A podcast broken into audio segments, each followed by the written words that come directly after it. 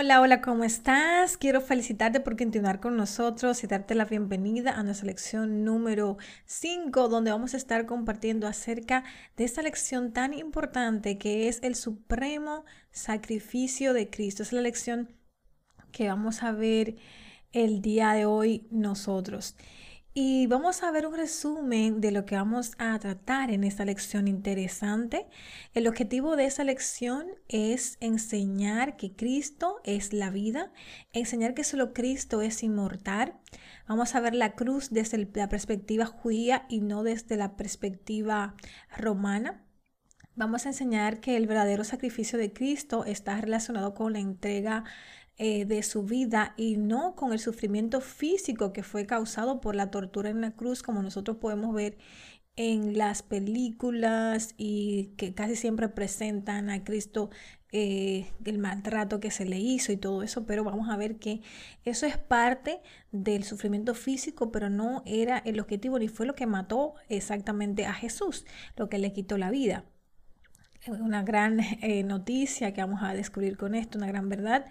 Y la número 5, el objetivo número 5 es que la transgresión que nos redime y nos salva es la entrega de Cristo de su vida eterna. Vamos a ver cómo es que sucede todo esto en el proceso de la cruz, que es lo que nosotros vamos a estudiar el día de hoy. Y bueno, vamos a orar eh, para que el Señor nos dirija en este día. El texto que hemos seleccionado para la oración lo encontramos en 1 Juan 5, 14 y 15 dice, y esta es la confianza que tenemos en Él, que si pedimos alguna cosa conforme a su voluntad, Él nos oye. Y si sabemos que Él nos oye en cualquier cosa que pidamos, sabemos que tenemos las peticiones que le hayamos hecho. Es importante el conocimiento de las escrituras para que podamos pedir correctamente y presentar nuestras peticiones al Señor. En el libro El discurso del gran maestro, en la página 113 y 114, te recomiendo este libro como una lectura adicional, nos dice toda promesa de la palabra de Dios viene a ser un motivo para orar, pues su cumplimiento nos es garantizado por la palabra empeñada de Jehová. Tenemos el privilegio de pedir por medio de Jesús cualquier bendición espiritual que necesitemos. Podemos exponerle nuestros asuntos temporales y suplicarle pan y ropa, así como el pan de vida y el manto de justicia de Cristo. Nuestro Padre Celestial sabe que necesitamos todas estas cosas y nos invita a pedírselas. Oremos. Gracias Señor porque nos permite una vez más estar aquí conectados para poder estudiar tu palabra a través de de este curso bíblico. Te agradezco por cada persona que se conecta con nosotros en esta hora para poder estudiar tu palabra. Te pido para que perdones nuestros pecados, para que me puedas usar como un instrumento para poder llevar eh, la verdad, llevar tu palabra, traer vida, traer sanidad a través de tu Espíritu Santo en cada alma que te escucha y también sobre todo, Señor, entendimiento, que las personas que están aquí en este momento puedan sentirte puedan sentirte, que puedan amarte, que puedan buscarte y que puedan decidir entregar su vida a ti y sentir esa paz que solamente tú puedes dar. Gracias por tus bendiciones. Gracias Señor por todo lo que haces por nosotros. En el nombre de Jesús. Amén. El versículo para el estudio de hoy lo encontramos en 2 de Corintios 5, 14, 15. Dice, porque el amor de Cristo nos constriñe, pensando esto, que si uno murió por todos, luego todos murieron, y por todos murió, para que los que viven ya no vivan para sí, sino para aquel que murió, resucitó por ellos. ¿Alguna vez recibiste un castigo por una falta que no cometiste? Bueno, el día de hoy vamos a estudiar el tema el supremo sacrificio de Cristo. Vamos a recordar un poquito acerca de nuestro origen, ¿no? Nosotros fuimos creados como criaturas libres, gracias al carácter del Dios creador. La creación de seres inteligentes en el universo es el resultado del amor de Dios. La Biblia registra el conflicto cósmico en el cielo y cómo se puso en marcha el plan de salvación, cuyo propósito primordial es revelar la justicia y el carácter de Dios. En Romanos 1.17 revela cómo es la forma de Dios mostrar su carácter. Porque en el Evangelio la justicia de Dios se revela por fe y para fe, como está escrito, mas el justo por la fe vivirá. A través del estudio de hoy analizaremos el proceso de la creación de la humanidad. Y vimos que Dios sopló la vida de toda la humanidad en Adán. Es la razón de por qué Dios tomó de Adán la vida con la cual creó a Eva. Y cuando la fuente pecó, toda la humanidad en Adán se contaminó con el pecado. El pecado de Adán trajo a la humanidad un estado de condena y muerte. En Adán todos morimos. La muerte entró por un hombre, así lo establece Romanos 5.12. Dice, por tanto, como el pecado entró en el mundo por un hombre y por el pecado de la muerte, así la muerte pasó a todos los hombres por cuanto todos pecaron. A partir del pecado de Adán, los seres humanos enfrentan dos serios problemas, el pecado y su consecuencia que es la muerte. El pecado de Adán trajo como consecuencia estos dos flagelos. El ser humano necesita un Salvador que resuelva el problema del pecado. Y a partir de este serio problema, todos los seres humanos estamos condenados, perdidos en una condición. La necesidad de un Salvador que nos rescate de estos dos problemas fundamentales. No importa de qué lugar sea un ser humano, condición económica, raza o color, todos los seres humanos estamos afectados por estos dos terribles flagelos. En 2 de Timoteo 3:15 vimos que la razón de ser de las escrituras, el propósito de las escrituras es darnos sabiduría en el tema de la salvación. Vimos también que Dios, por su gran amor para con nosotros, nos salvó por medio de Cristo. Eso lo vemos en varios versículos de la Biblia, por ejemplo, en Juan 3:16. Dice, porque de tal manera amó Dios al mundo que ha dado a su Hijo unigénito para que todo aquel que en él cree no se pierda, mas tenga vida eterna. Una vez el pecado de Adán afectó a todos y a cada uno de nosotros, Aprendimos en el tema anterior que Dios se vierte en Cristo lo que Adán condenó. Enviando la verdadera fuente de la vida a Cristo y ofreciéndole la salvación, Dios le provee a Adán una nueva oportunidad. Al colocarlo a él y a sus descendientes en Cristo, desde Adán hasta nosotros, todos los seres humanos somos salvos por gracia por medio de la fe en Cristo. El apóstol Pablo utilizó el motivo en Cristo en todas sus cartas. También utilizó en Él, en el amado, en Él, entre, otros. Con el propósito de salvarnos, Dios nos colocó en Cristo.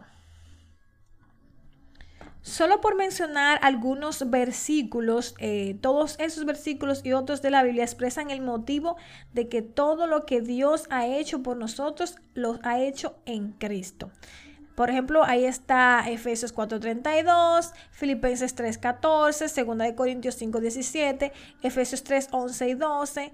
También vemos a Romanos 6:23, 2 de Corintios 1:21, Romanos 8:1 y Romanos 8:39. Te aconsejo que puedas anotar todos estos versículos o en la diapositiva que vas a descargar puedas leerlo ah, tranquilamente para que puedas confirmar lo que te estoy comentando. Antes de la cruz veamos algunos conceptos básicos para que podamos entender mejor la lección del día de hoy. En primer lugar, la Biblia enseña que Dios es una deidad compuesta de tres personas, Padre, Hijo y Espíritu Santo. Nos damos cuenta de que cuando Dios habla lo hace en plural, utiliza los términos hagamos, nosotros, nuestro, entre otros. En Génesis 1.26, por ejemplo, nos dice, entonces dijo Dios, hagamos al hombre a nuestra imagen conforme a nuestra semejanza. Vemos que dice hagamos, lo que significa que había alguien con él al momento de crear al hombre. Otros textos así también lo demuestran. Vamos a comparar a Génesis 3:22. Dice, y dijo Jehová Dios, he aquí el hombre es como uno de nosotros, sabiendo el bien y el mal. Ahora pues, que no alargue su mano y tome también del árbol de la vida y coma y viva para siempre. Vamos a comparar a Génesis con Isaías 6:8 y dice, después oí la voz del cielo que decía, ¿a quién enviaré y quién irá por nosotros? Entonces respondí yo, heme aquí, envíame a mí. Vemos aquí que es un Dios en plural, una unidad de un solo Dios compuesto por más de una persona. Y antes de encarnarse, Jesús existía con el Padre. Vamos a leer a Juan 17:5. Ahora pues, Padre, glorifícame tú al lado tuyo con aquella gloria que tuve contigo antes de que el mundo fuese. Vimos aquí entonces que Jesús fue un ser enviado, no un ser creado. Y él vino a encarnarse, pero ya existía. La deidad tiene una unidad similar a la presentada en el matrimonio. Dos componen el matrimonio. Vamos a ver cómo dice Génesis 2.24. Dice, por tanto, dejará el hombre a su padre y a su madre y se unirá a su mujer y serán una sola carne. Como puedes ver, la deidad tiene una relación con el matrimonio. La palabra de Dios presenta que dos se convierten en uno, según nosotros leímos en Génesis 2.24. En la matemática divina, uno más uno es igual a uno. Lo mismo pasa con la deidad. 1 más 1 más 1 es igual a 1. Es decir, que entonces tenemos en la Trinidad al Padre, el Hijo y el Espíritu Santo, tres personas con un mismo propósito, una misma visión y un mismo plan. También nos podemos dar cuenta de que Dios es el Hijo, el encargado de la creación. Y a la luz de las escrituras podemos encontrar que Jesús es el que dirige el proceso de la creación por medio del cual Dios crea todas las cosas. Lo vemos aquí en Juan 1, 1 al 3 y dice, en el principio era el verbo y el verbo era con Dios y el verbo era Dios. Este era en el principio con Dios. Todas las cosas con el verbo fueron hechas y sin él nada de lo que ha sido hecho fue hecho. Como puedes ver aquí, por medio del verbo fueron hechas todas las cosas y sin él nada de lo que ha sido hecho fue hecho. En Juan 1.14 dice que el verbo fue hecho carne y habitó entre nosotros, refiriéndose a Jesús como el verbo y el creador de todas las cosas. En Juan 1.10 nos dice, en el mundo estaba y el mundo por él fue hecho, pero el mundo no le conoció. Como puedes ver aquí también indica que Jesús era el creador. Al analizar el conjunto de todas las cosas que han sido hechas, fue hecho por Cristo. Cristo no puede ser parte del conjunto de todas las cosas que han sido creadas, sino que Él es el creador. Tenemos un concepto claro de que Cristo no es un ser creado, sino que por medio de Cristo fue que Dios creó el universo. En Hebreos 1, 1 al 2 dice, Dios, habiendo hablado muchas veces y de muchas maneras en otro tiempo a los padres por los profetas, en estos postreros días nos ha hablado por medio del Hijo, a quien constituyó heredero de todo y por quien asimismo hizo el universo. Colosenses 1, 15, 17 dice, Él, Jesús, es la imagen del Dios invisible, el primogénito de toda la creación, porque en Él fueron creadas todas las cosas, las que hay en los cielos y las que hay en la tierra, visibles e invisibles, sean tronos, sean dominios, sean principadas, sean potestades, todo fue creado por medio de Él y para Él. Otro principio que podemos encontrar antes de la cruz es que solo Dios es inmortal, el único ser que tiene vida eterna en sí mismo. Podemos encontrar en 1 Timoteo 1.17 que el único que tiene vida eterna o es inmortal es Dios. Dice, por tanto, el Rey de los siglos, inmortal, invisible, el único y sabio Dios, sea honor y gloria por los siglos de los siglos. Amén. En 1 Timoteo 6, 14 al 16 dice que guardes el mandamiento sin mácula ni reprensión hasta la aparición de nuestro Señor Jesucristo, la cual a su tiempo mostrará el bienaventurado y solo soberano, Rey de Reyes y Señor de Señores, el único que tiene inmortalidad, que habita en luz inaccesible, a quien ninguno de los hombres ha visto ni puede ver, el cual sea la honra, el imperio sepiterno. Amén. De acuerdo entonces a la Biblia, solo Dios es inmortal. Vemos entonces que Dios da vida a todas las cosas. En 1 Timoteo 6:13 dice, te mando delante de Dios que da vida a todas las cosas y de Jesucristo que dio testimonio. Jesús es la vida dentro de lo que es la Trinidad. También eso lo podemos descubrir, esta gran verdad aquí. Vamos a leer en Juan 14, 6. Vemos que la palabra declara, Jesús le dijo, yo soy el camino, la verdad y la vida, nadie viene al Padre si no es por mí. Juan 11:25 dice, le dijo Jesús, yo soy la resurrección y la vida, el que cree en mí, aunque esté muerto, vivirá. En Juan 1.4 dice, en el verbo estaba la vida y la vida era la luz de los hombres. Bueno, aquí podemos sintetizar algo muy interesante. Si Jesús es el verdadero creador, o a través de quien Dios creó todas las cosas, pues obviamente Jesús es quien coloca la fuente de la vida en Adán al momento de proveerle el soplo. Si Cristo coloca la fuente de la vida en Adán al momento de soplar toda la vida de la humanidad en Adán, es porque en Cristo se encuentra la verdadera fuente de vida que sostiene la vida de todo el universo, porque Él es la vida. Y ese es el concepto importante que debemos tener en cuenta al momento de que estudiamos la transacción de la cruz. Saber que Jesús es la fuente de la vida eterna. En Hechos 3 se presenta a Jesús como el autor de la vida. Leemos. Hechos 3, 14 y 15 dice, Mas vosotros negasteis al santo y al justo y pedisteis que se diese un homicida y matasteis al autor de la vida, a quien Dios ha resucitado de los muertos, de lo cual nosotros somos testigos. Entonces hacemos la pregunta, ¿fue Adán creado inmortal? Leemos en Génesis 2, 16 y 17. Y mandó Jehová Dios al hombre diciendo, de todo el árbol del huerto podrás comer, mas el árbol de la ciencia del bien y del mal no comerás, porque el día que de él comieres, ciertamente morirás. Vimos que solo Dios es inmortal. Si existía la posibilidad de Adán de morir, es obvio que éste no fue creado inmortal. En otras palabras, Todas las criaturas de Dios cuya vida depende de la fuente de la vida eterna que es quien la sostiene, de igual manera Adán dependía para vivir eternamente de obedecer la palabra de Dios, de estar conectado con la fuente de vida y de mantener una comunión estrecha con la verdadera fuente de la vida. Adán no podía ser inmortal porque, como vimos, el único que tiene vida inmortal es Dios.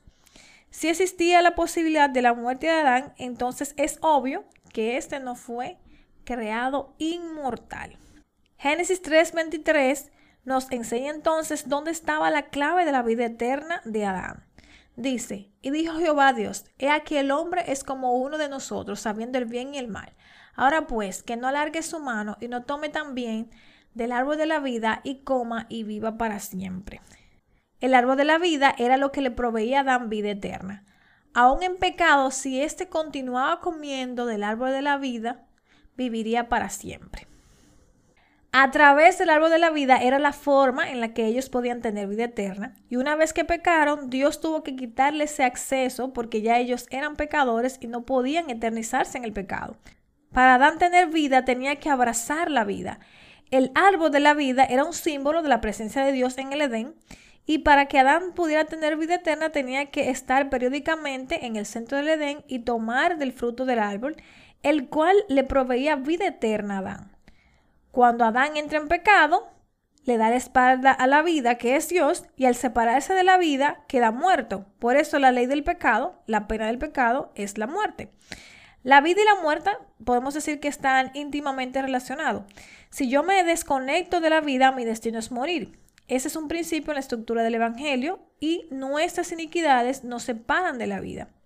Al quedar Adán separado de Dios, Adán quedó separado de la vida y es lo mismo que sucede con nosotros. Isaías 59.2 dice, pero vuestras iniquidades han hecho división entre vosotros y vuestro Dios, y vuestros pecados han hecho ocultar de vosotros su rostro para no oír. Para no oír. El pecado nos separa de Dios, o Jesús, que es la vida. Al quedar separados de la vida, morimos. De aquí la ley que dice la paga del pecado es la muerte.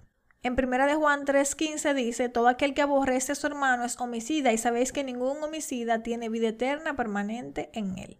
Ya sabiendo todo esto, entonces podemos entrar de lleno al tema del día de hoy, que es el supremo sacrificio de Cristo. En el centro mismo del corazón del mensaje del Evangelio se encuentra el supremo sacrificio de Cristo. Sin embargo, es el propósito determinado de Satanás encerrar esta verdad de la cruz en la oscuridad. En este estudio veremos la cruz de Cristo como un espectáculo judío y nos sorprenderemos al descubrir el autodesprendimiento del amor ágape de Jesús y lo que él estuvo dispuesto a renunciar a fin de salvar al mundo. Lo primero que debemos ver es que el pecado no es perdonable y la Biblia enseña que Dios perdona el pecado cargándolo. Vamos a ver aquí una palabra muy interesante que vamos a leer, que es la palabra nasa, que en hebreo significa cargar. Éxodo 34, 6, 7 nos muestra un poco de este concepto que vamos a estudiar en este momento para poder entender mejor. Fuerte, misericordioso y piadoso, que guarda misericordia millares, que perdona. Vemos aquí la palabra nasa, que significa cargar, la iniquidad, la rebelión y el pecado. Vemos también aquí en Éxodo 25, 13 y 14, que dice, harás unas varas de madera de acacia, las cuales cubrirás de oro, y meterás las varas por los anillos a los lados del arca para llevar o cargar, nasa, el arca con ellas. Vemos que esta fue una orden que Dios le dio a Moisés al momento de crear el arca. Y aquí le está diciendo acerca de las varas lo que iba a hacer con ello, que significaba cargar, que es la misma expresión que vimos anteriormente. En la mente hebrea el concepto del perdón estaba ligado al hecho de que Dios carga con el pecado del pecador. Perdonar es igual que cargar. Este concepto también lo vemos claramente en Isaías. Dice, ciertamente llevó él nuestras enfermedades, sufrió nuestros dolores y nosotros le tuvimos por azotado, por herido de Dios y abatido, mas él herido fue por nuestras rebeliones, molido por nuestros pecados. El castigo de nuestra paz fue sobre él y por su llaga fuimos nosotros curados. Todos nosotros nos descarriamos como ovejas, cada cual se apartó por su camino, mas Jehová cargó en él el pecado de todos nosotros. Dios está dispuesto a cargar con nuestros pecados e incluso cargar con las consecuencias del mismo, como podemos ver aquí. Perdonar significa cargar y la ley del pecado demanda la muerte. La justicia de Dios no puede violentar la ley porque Dios es justo. Dios quiere librar al pecador del problema de la muerte entonces él tiene que cargar con el pecado y también con la consecuencia de este. Romanos 5.8 dice, mas Dios muestra su amor para con nosotros en que siendo aún pecadores, Cristo murió por nosotros. Cristo nos amó y entregó su vida por nosotros, pecadores sin esperanza. Como vimos, esto es un amor incondicional. Como vimos, este amor incondicional es la base de nuestra salvación. En Romanos 5.10 nos muestra cómo cambió la muerte de Cristo la relación del ser humano con Dios. Leemos, porque si siendo enemigos fuimos reconciliados con Dios por la muerte de su Hijo, mucho más estando reconciliados seremos salvos por su vida. Ser declarado justo significa ser justificado ante los ojos de Dios, y es un término legal que determina que alguien paga por las consecuencias de otros. Ser redimidos significa ser rescatados. Desde la cruz, Dios puede ahora satisfacer la demanda de la ley del pecado y declarar legalmente justos a los creyentes. Dios toma la carga del pecado y muere en el lugar nuestro, ocupando nuestro lugar y nos justifica. La muerte de Cristo nos reconcilió con Dios. La buena noticia del Evangelio es que Dios ya no mira a la raza humana como su enemiga, por el contrario, él ha reconciliado a todo el mundo en sí mismo a través de la muerte de su Hijo. En Hebreos 9:22 muestra cómo demuestra que lo que demanda la ley para que nosotros, en Hebreos 9:22 muestra lo que demanda la ley para que nuestros pecados sean perdonados. Hebreos 9:22 dice, y casi todo es purificado según la ley con sangre y sin derramamiento de sangre no se hace remisión. La ley del pecado demanda la muerte con el fin de que los pecados sean perdonados. Cuando Cristo murió en la cruz, Él pagó el precio por los pecados del mundo. Romanos 3:24 nos dice cuáles fueron los medios por los cuales se justifica. Romanos 3:24 nos enseña por cuáles medios justifica Dios a los pecadores siendo justificados gratuitamente por su gracia mediante la redención que es en Cristo Jesús. Por su muerte en la cruz, Cristo ha eliminado la barrera entre el hombre pecador y un Dios santo, a quien Dios puso como propiciación por medio de la fe en su sangre para manifestar su justicia a causa de haber pasado por alto en su paciencia los pecados pasados. Eso lo leemos en Romanos 3:25. Quiere decir ahora que Dios es justo porque al cargar con las consecuencias de su creación que ha heredado la muerte y el pecado de Adán, ahora tiene acceso a la justificación de vida gracias al sacrificio de Cristo en la cruz del Calvario. Según Romanos 3:26, desde la cruz, ¿qué puede hacer Dios legalmente a los creyentes? Vamos a leer. Dice, con la mira de manifestar en este tiempo su justicia a fin de que Él sea el justo y el que justifica al que es de la fe de Jesús. Cuando una persona está dispuesta a ocupar el lugar de otro, está justificando o pagando la condena de otro. Vemos que Dios justifica y acepta como justo al que tiene una fe verdadera en Jesús. Desde la cruz, Dios puede satisfacer las demandas de la ley del pecado y declarar legalmente justos a los creyentes. El sacrificio en la cruz se vela ahora que Dios es justo y a la vez le permite justificar al pecador. Leemos en Romanos 3:26, en la Biblia lenguaje actual declara, fue para demostrar y probar en el tiempo presente, el momento actual, que Él mismo es justo y que Él justifica y acepta como justo al que tiene una fe verdadera en Jesús. Justificar es pagar la condena de otro. Si alguien es condenado a muerte y otro muere en su lugar absorbiéndolo, el último justificó al primero. Si la condena es muerte eterna, solo alguien que entregue una vida eterna puede justificar al condenado. Una vida creada solo puede justificar otra vida. Solo una vida eterna puede justificar una condena de muerte eterna. ¿Puede una sola vida justificar varias vidas? Una vida creada no puede justificar varias vidas. Vemos lo que gustó Cristo en la cruz por cada ser humano. Dice, pero vemos aquel que fue hecho un poco menor que los ángeles, a Jesús coronado de gloria y de honra a causa del padecimiento de la muerte para que por la gracia de Dios gustase la muerte por todos. Hebreos 2.9 presenta el hecho de que Cristo con su muerte gustó la muerte de todos. La muerte que los seres humanos mueren hoy en día es un sueño de muerte, pero la muerte que Cristo probó por cada hombre es lo que la Biblia llama la segunda muerte, según explica en Apocalipsis 20:14, la paga del pecado o el adiós a la vida. ¿Cómo fue entonces el proceso de la cruz? En la siguiente sección aprenderemos por qué Cristo pudo morir por todos si Él era uno solo. Eso lo vamos a ver ahora en el proceso de la cruz. Desde el momento de su nacimiento, a través de la muerte de los infantes y luego en diferentes momentos, Satanás había intentado matar a Jesús. Vamos a ver algunos casos. Entonces el diablo le llevó a la santa ciudad y le puso sobre el pináculo del templo y dijo, si eres hijo de Dios, échate abajo, porque escrito está, a sus ángeles mandará cerca de ti y en sus manos te sostendrán. Eso lo vemos en Mateo 4, 5 y 6. En Juan 8, 58 y 59 dice, Jesús les dijo, de cierto, de cierto os digo, antes que Abraham fuese, yo soy.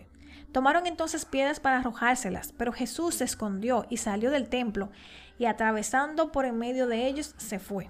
En todas las ocasiones los judíos no pudieron prender a Jesús debido a que no había llegado su hora. Vemos en Juan 7:38 y 20 que dice, entonces procuraron prenderle, pero ninguno le echó mano porque aún no había llegado su hora. Esas palabras habló Jesús en el lugar de las ofrendas, enseñando en el templo y nadie le prendió porque aún no había llegado su hora. En el Hexemaní, Jesús declaró, ahora es la hora. En Lucas 22:53 dice, habiendo estado con vosotros cada día en el templo, no extendisteis la mano contra mí, mas esta es vuestra hora y la potestad de las tinieblas. Daniel 9:26 había señalado, y después de las 72 semanas se quitará la vida al Mesías, mas no por sí. En Daniel 9:24 al 27 podemos ver el cumplimiento de esta profecía. En el año 1457 es el tercer decreto para reconstruir a Jerusalén, pero es el primer decreto para restaurar y construir a Jerusalén Quiere decir que a partir del año 457 a.C., cuando contamos 69 semanas y a mitad de la semana 70 ocurre la crucifixión de Cristo. Al término de las 70 semanas, el profeta Daniel había señalado que vendría el ungimiento del Mesías príncipe y exactamente ocurrió con el bautismo de Cristo en el año 31. Cae exactamente el año de la crucifixión de Jesús y justo coincide con la semana de la Pascua, que era la fiesta que apuntaba al sacrificio de los corderos y ese fue el evento que marcó la liberación del pueblo de Israel de Egipto. La sangre en la puerta era un símbolo de que la sangre del cordero es la puerta que nos lleva a la libertad del pecado. En el Getsemaní Jesús oró. Yendo un poco adelante, se postró su rostro orando y diciendo, por, Padre mío, si es posible, pasa de mí esta copa, pero no sea como yo quiero, sino como tú. Eso lo leemos en Mateo 26, 39. Tres veces oró Jesús al Padre que pasara de él esa copa. ¿A qué copa se refería Cristo? Jesús entonces dijo a Pedro, mete tu espada en la vaina, la copa que el Padre me ha dado, ¿no la he de beber?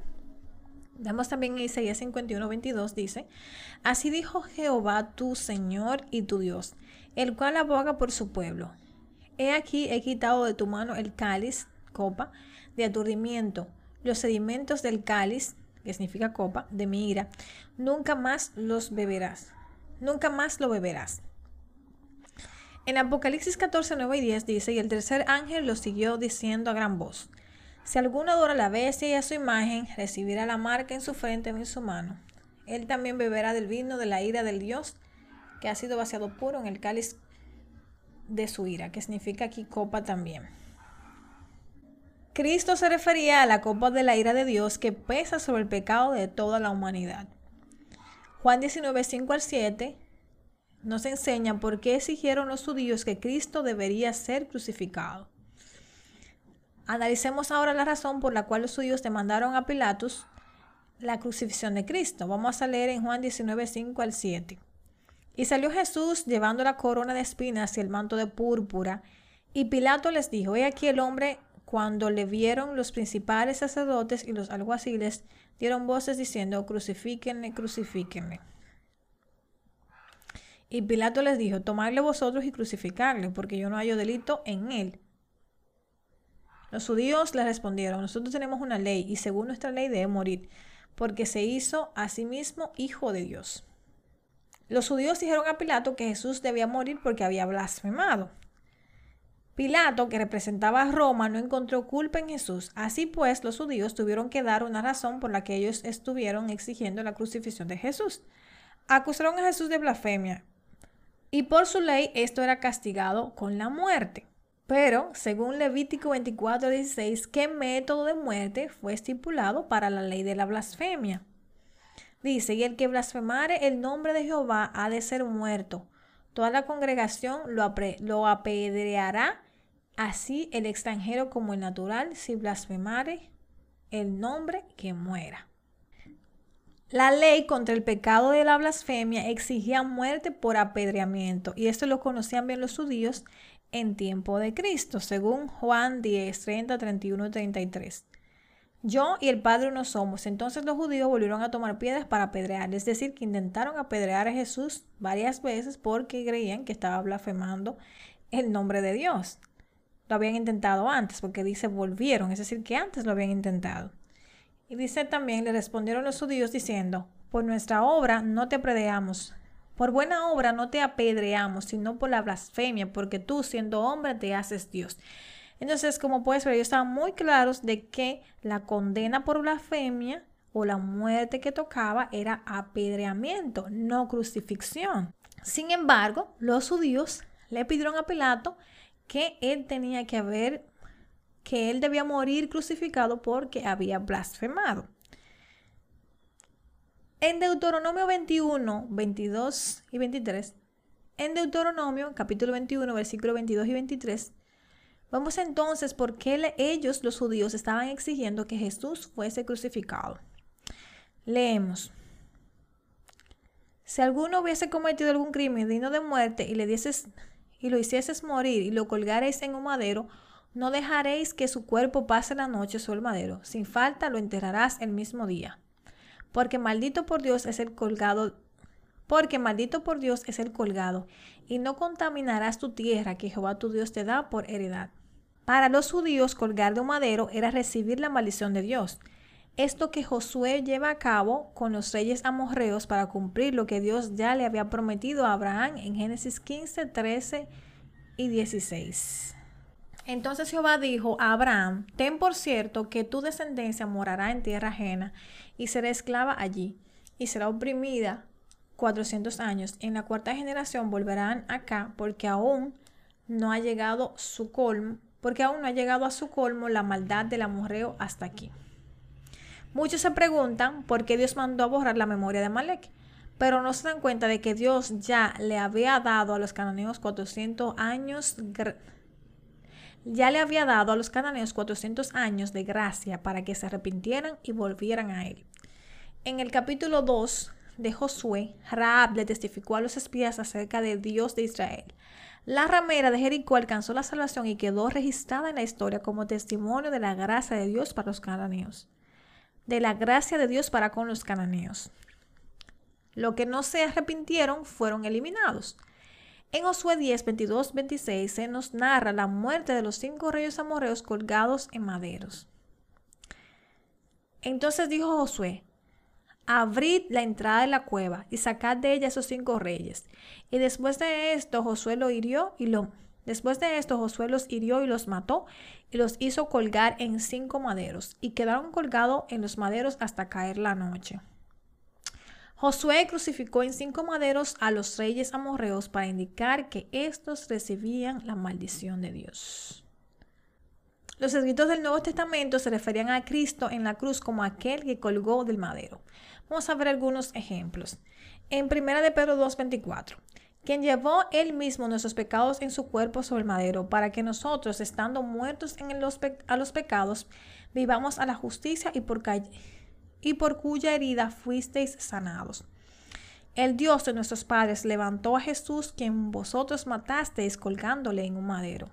Hechos 69 dice, y nosotros somos testigos de todas las cosas que Jesús hizo en la tierra de Judea y en Jerusalén, a quien mataron colgándole de un madero.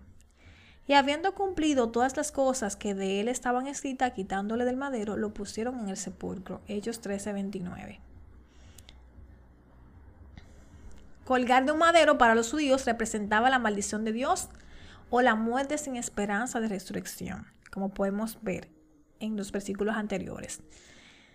Dado que Jesús predijo su resurrección, en Juan 2, 19 al 22, los judíos querían asegurarse de que Jesús recibiera la maldición de Dios para que Él no resucitara. Esa es la razón por la que ellos exigieron entonces una muerte de crucifixión en vez de una de apedreamiento, que era la que le correspondía por haber blasfemado, que era lo que ellos decían que Jesús había hecho. Gálatas 3.10 dice, Gálatas 3.10 nos muestra ¿Bajo qué están todos aquellos que desobedecen la ley? Porque todos los que dependen de las obras de la ley están bajo maldición, pues escrito está, maldito todo aquel que no permaneciere en todas las cosas escritas en el libro de la ley para hacerlas. La maldición de la ley es el adiós a la vida para siempre, la muerte eterna. Ese es el serio precio de, ese es el salario del pecado que merece cada uno de nosotros como pecadores. Muchas personas, lamentablemente, utilizan este texto para decir que las personas que están bajo la ley están bajo maldición, pero esto no es lo que dice el texto. Si nosotros nos fijamos eh, con atención, nos damos cuenta que el texto declara que son malditos todos los que no permanecen en la ley de Dios. En cierta manera, el apóstol Pablo está diciendo que todos los seres humanos estamos en esa condición. Todos estamos bajo maldición porque todos somos pecadores. Salmo 119 declara que son dichosos o bienaventurados los que andan en la ley del Señor. Dice que son bienaventurados los que guardan los mandamientos. En Gálatas 3:10 establece que toda la humanidad se encuentra bajo maldición porque toda la humanidad ha pecado, donde le dice adiós a la vida para siempre, la muerte eterna, y ese es el salario del pecado que merece cada uno de nosotros como pecadores. Gálatas 3:13 nos muestra cómo Cristo nos redimió de esta maldición de la ley. Cristo nos redimió de la maldición de la ley, hecho por nosotros maldición, porque está escrito, maldito todo el que es colgado de un madero. Al ocupar nuestro lugar, Cristo toma para sí la maldición de la ley que recae sobre cada ser humano. Cristo estaba dispuesto a morir para siempre para que nosotros pudiésemos vivir en su lugar. Este es el supremo sacrificio que Dios demostró, el amor derramado de Dios por nosotros. Rumbo a la cruz, Jesús recibió toda clase de maltratos, torturas y castigos y vejaciones. Pero no es el sufrimiento físico de Cristo lo que paga nuestra salvación. Los clavos, la corona de espina, los azotes, el sufrimiento físico de Jesús no pagaron nuestra redención. Solo fueron el testimonio público que expuso el carácter del homicida de Satanás. En Colosenses 2.15 dice, y despojando a los principados y a los potestades, los exhibió públicamente, trufando sobre ellos en la cruz. En la cruz, el sufrimiento físico de Cristo reveló el carácter asesino de Satanás. Es por ello que la maldad de Satanás fue exhibida públicamente frente a todo el universo y todas las criaturas de Dios. Satanás no contribuyó a nuestra redención. Ahora, Cristo llega a la cruz y pende entre el cielo y la tierra en la cruz, Cristo es Dios, Él es la vida. Es la acción de Dios a Jesús en la cruz y la disposición de Jesús a aceptar la voluntad de su Padre lo que paga por nuestros pecados. Exactamente esto fue profetizado por Isaías. Lo vemos en Isaías 53, 10. Con todo esto, Jehová quiso quebrantarlo, sujetándolo a padecimiento. Cuando haya puesto su vida en expiación por el pecado, verá linaje, vivirá por largos días y la voluntad de Jehová será en su mano prosperada.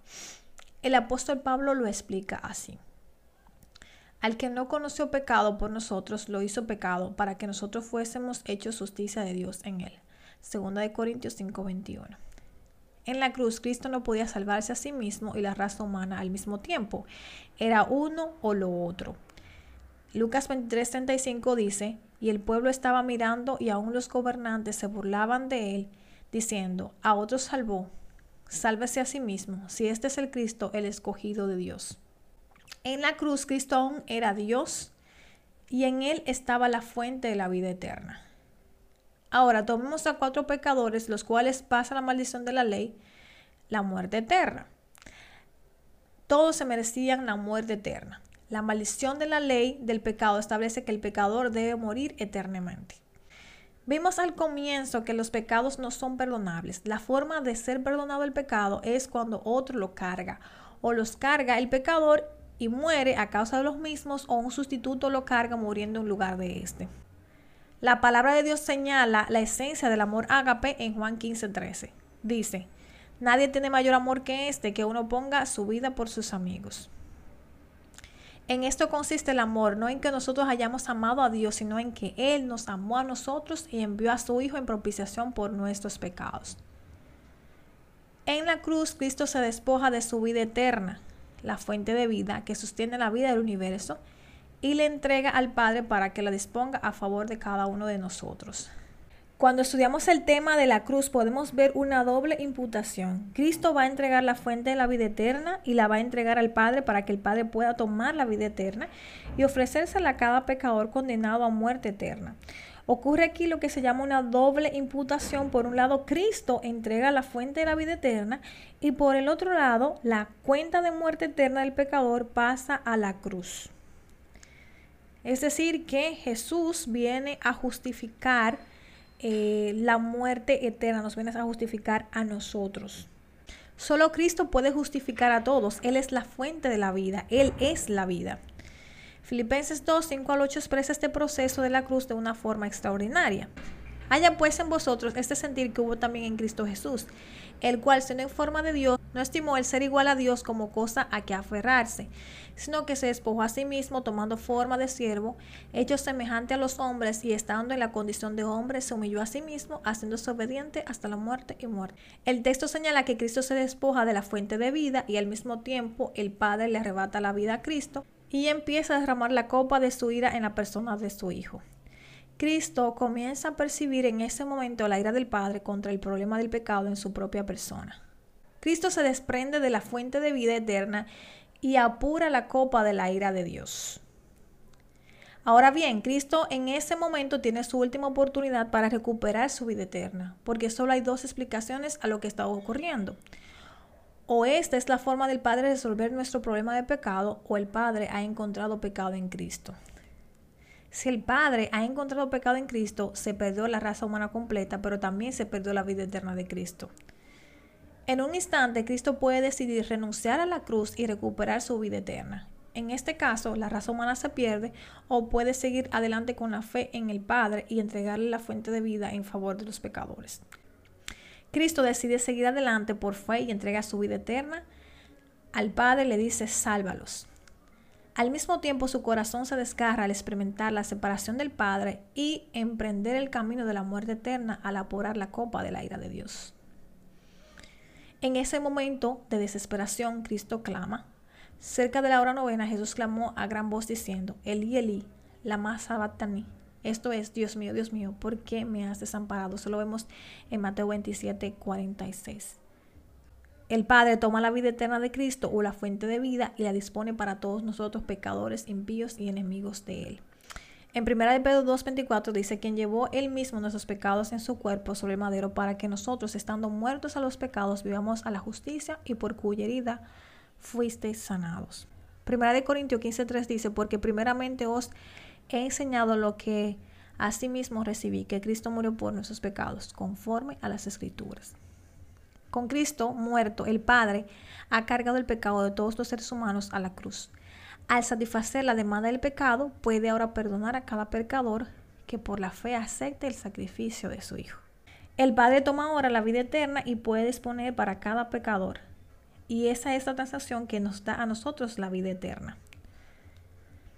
¿Ustedes se acuerdan la cena del Señor, lo que Jesús enseñó en este principio?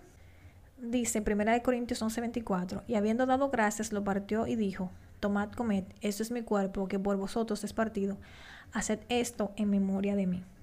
Ese es el rito que nos dejó Jesús, en el cual debemos hacerlo en su nombre, y es como si la vida de Cristo fue partida en miles de millones de pedazos pequeños para que cada ser humano tenga acceso a la vida eterna. En la cruz Cristo fue tratado como nosotros merecemos para que nosotros fuésemos tratados como Él merece. Entonces vamos a estudiar un poquito acerca de la resurrección. Isaías 15, 6, 10 y 11. ¿Cuán satisfecho quedó el Padre luego de que Cristo pagara el precio de nuestros pecados? Todos nosotros nos descarriamos como ovejas, cada cual se apartó por su camino. Con todo esto Jehová quiso quebrantarlo, sujetándolo a padecimiento. Verá el fruto de la aflicción de su alma y quedará satisfecho. Solo podemos comprender ligeramente la agonía de nuestro Padre Celestial pudo haber sufrido al permitir que la maldición de nuestros pecados cayera sobre Jesús, su Hijo amado. A través de ese sacrificio supremo en la cruz, el Padre estaba convencido de que las justas demandas de la ley se cumplieron en Cristo. Es sobre esta base que puede justificar legalmente a los pecadores que creen en Cristo. El Padre pasó juicio a la obra de su Hijo y quedó satisfecho. Entonces ahora decide resucitarlo. ¿Podía el Padre devolverle a Cristo la fuente de la vida eterna? La respuesta es no. El Padre no puede devolver a Cristo su vida ya que ésta le pertenece a la humanidad rescatada. ¿Cómo es entonces que Cristo es resucitado? Es el Padre quien resucita a Cristo. Y lo vemos en Hechos 4.10. Dice, sea notorio a todos nosotros y a todo el pueblo de Israel que en el nombre de Jesucristo de Nazaret, a quien vosotros crucificasteis, a quien Dios resucitó de los muertos, por él este hombre está en vuestra presencia sano. De igual forma lo podemos leer en Hechos 3:15, y matasteis al autor de la vida, a quien Dios ha resucitado de los muertos, de los cuales nosotros somos testigos. Lo vemos en Hechos 13, 29 y 30, y lo leemos también en Romanos 10, 8 y 9.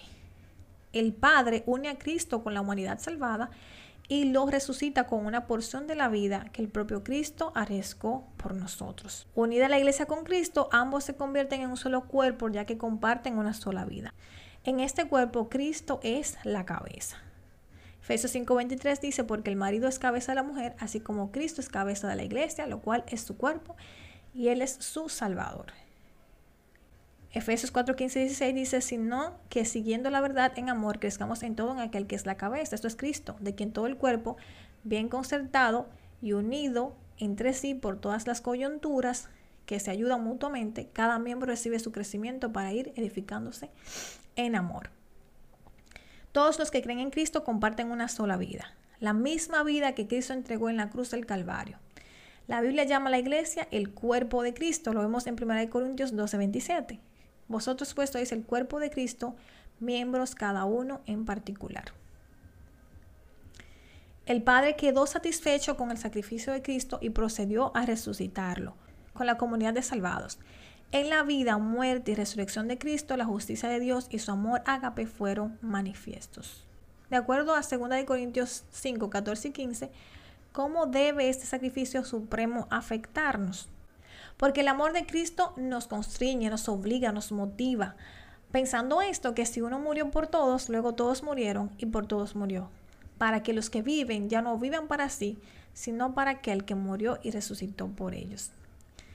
Jesús gustó la muerte por cada uno de nosotros. Y esta es la verdad que encontramos en Hebreos 2.9. Dice, pero vemos aquel que fue hecho un poco menor que los ángeles, a Jesús coronado de gloria y de honra, a causa del padecimiento de la muerte, para que por la gracia de Dios gustase la muerte por todos. Este sacrificio nos constriñe, nos motiva, nos anima y nos hará sentirnos obligados a vivir para aquel que estuvo dispuesto a entregarse completamente por nosotros. El amor de Dios manifestado en la cruz de Cristo debe motivar a los cristianos a vivir para Él. Entonces la cruz resuelve los grandes frajeros que tiene el pecado, que es que nos culpa y nos condena, y a través de la cruz de Cristo se resuelve este problema. Al compartir su vida con nosotros, Cristo no se avergüenza de llamarnos sus hermanos. En Juan 3:16 ¿Qué es lo que Cristo hizo para demostrar el amor desinteresado de Dios por nosotros? Dice, y en esto hemos conocido el amor en que Él puso su vida por nosotros. También nosotros debemos poner nuestra vida por nuestros hermanos. Por medio de la entrega de su vida, Cristo nos da a conocer a cada uno de nosotros la esencia del amor ágape de Dios. Esa es la forma de la cruz, mostrar el amor desinteresado de Dios por nosotros. Por ese supremo sacrificio Jesús nos dice a nosotros, pecadores, que Él nos amó mucho más de lo que Él se amó a sí mismo. Este es el verdadero amor ágape. Vamos a terminar esta historia con el dilema del operador del tren. Una noche un operador de vías estaba esperando el último tren para activar los controles y poner el puente en posición horizontal. A lo lejos vio las luces del tren y esperó hasta que estuviese a una distancia prudente para bajar los carriles del puente. Cuando advirtió la cercanía del tren, se dirigió a la cabina de control para descubrir horrorizado que los controles no funcionaban y que el seguro que sujetaba la unión entre los carriles se había malogrado. Solo podía activar la operación manual del puente el operador abandonó la cabina de control y cruzó al otro lado del río donde había un interruptor para accionar una palanca manual, la cual sostendría los dos carriles del puente. Él bajaría la palanca y la mantendría en dicha posición con mucha fuerza hasta que el tren cruzase el puente. Fue entonces cuando escuchó un sonido que provenía muy cerca de la cabina de controles y que hizo que se le helara la sangre. Papi, ¿dónde estás? Escuchó repetidas veces. Su hijo, de tan solo cuatro años de edad, estaba cruzando el puente para buscarlo. Su primer impulso fue gritar, corre, corre, pero se dio cuenta que las diminutas piernas de su pequeño jamás podrían cruzar el puente antes de que el tren llegase.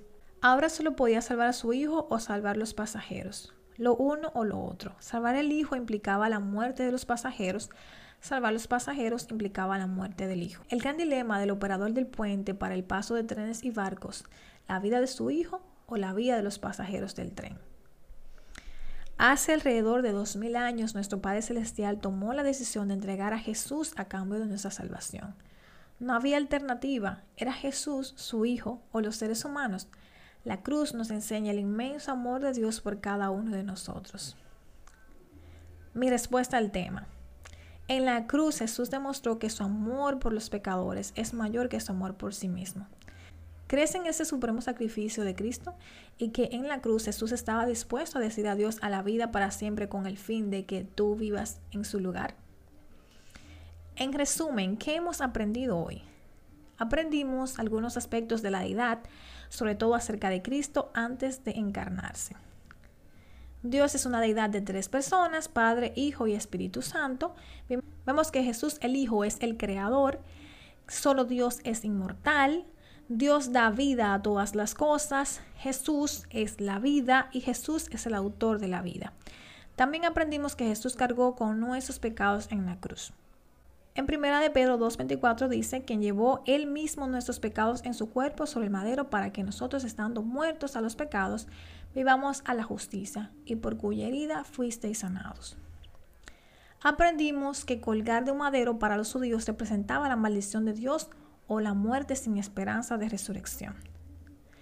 Aprendimos que los clavos, la corona de espinas, los azotes y el sufrimiento físico de Jesús no pagaron nuestra redención, solo fueron el testimonio público que expuso el carácter homicida de Satanás. Aprendimos que la transacción entre el Padre y el Hijo en la cruz paga por nuestros pecados. Dios entrega a Cristo en propiciación de nuestros pecados. En esto consiste el amor, no en que nosotros hayamos amado a Dios, sino en que Él nos amó a nosotros y envió a su Hijo en propiciación por nuestros pecados. Juan 4:10. Aprendimos que en la cruz Jesús sufrió la muerte por cada uno de nosotros. Lo puedes leer en 2 Corintios 5, 14 y 15 y también en Hebreos 2, 9. Por medio de la cruz, la vida eterna de Cristo nos es imputada y nuestra condena a muerte pasa a la cuenta de la cruz. es una doble imputación lo que nosotros vemos allí en la cruz, esa transacción que nos da vida eterna. Aprendimos que por medio del supremo sacrificio, Jesús nos dice a nosotros que Él nos amó mucho más de lo que Él se amó a sí mismo. Finalmente aprendimos la esencia del verdadero amor, el amor ágape. Gracias por acompañarme en esta lección, la lección número 5 del supremo sacrificio de Cristo. Nos vemos en la próxima lección, espero que estés pendiente, pero no quiero terminar esta lección sin antes orar por ti, para que Dios pueda ayudarte a entender ese supremo sacrificio que Él hizo en la cruz del Calvario por ti. Cuánto te ama el Señor, cuánto me ama el Señor. Gracias Señor por permitirnos estar en esta lección el día de hoy para comprender tu gran amor, de cómo tú dispusiste tu vida voluntariamente por cada uno de nosotros, simplemente porque nos amaste. Gracias Padre por entregar a tu Hijo por nosotros y hacernos igual a Él, uno de tus hijos. Perdona nuestros pecados y ayúdanos a vivir cada día para poder honrar ese sacrificio que tú hiciste en la cruz del Calvario por nosotros. Que tú puedas usarnos para tu servicio en el nombre de Jesús. Amén. Nos vemos en la próxima lección. Que el Señor te bendiga.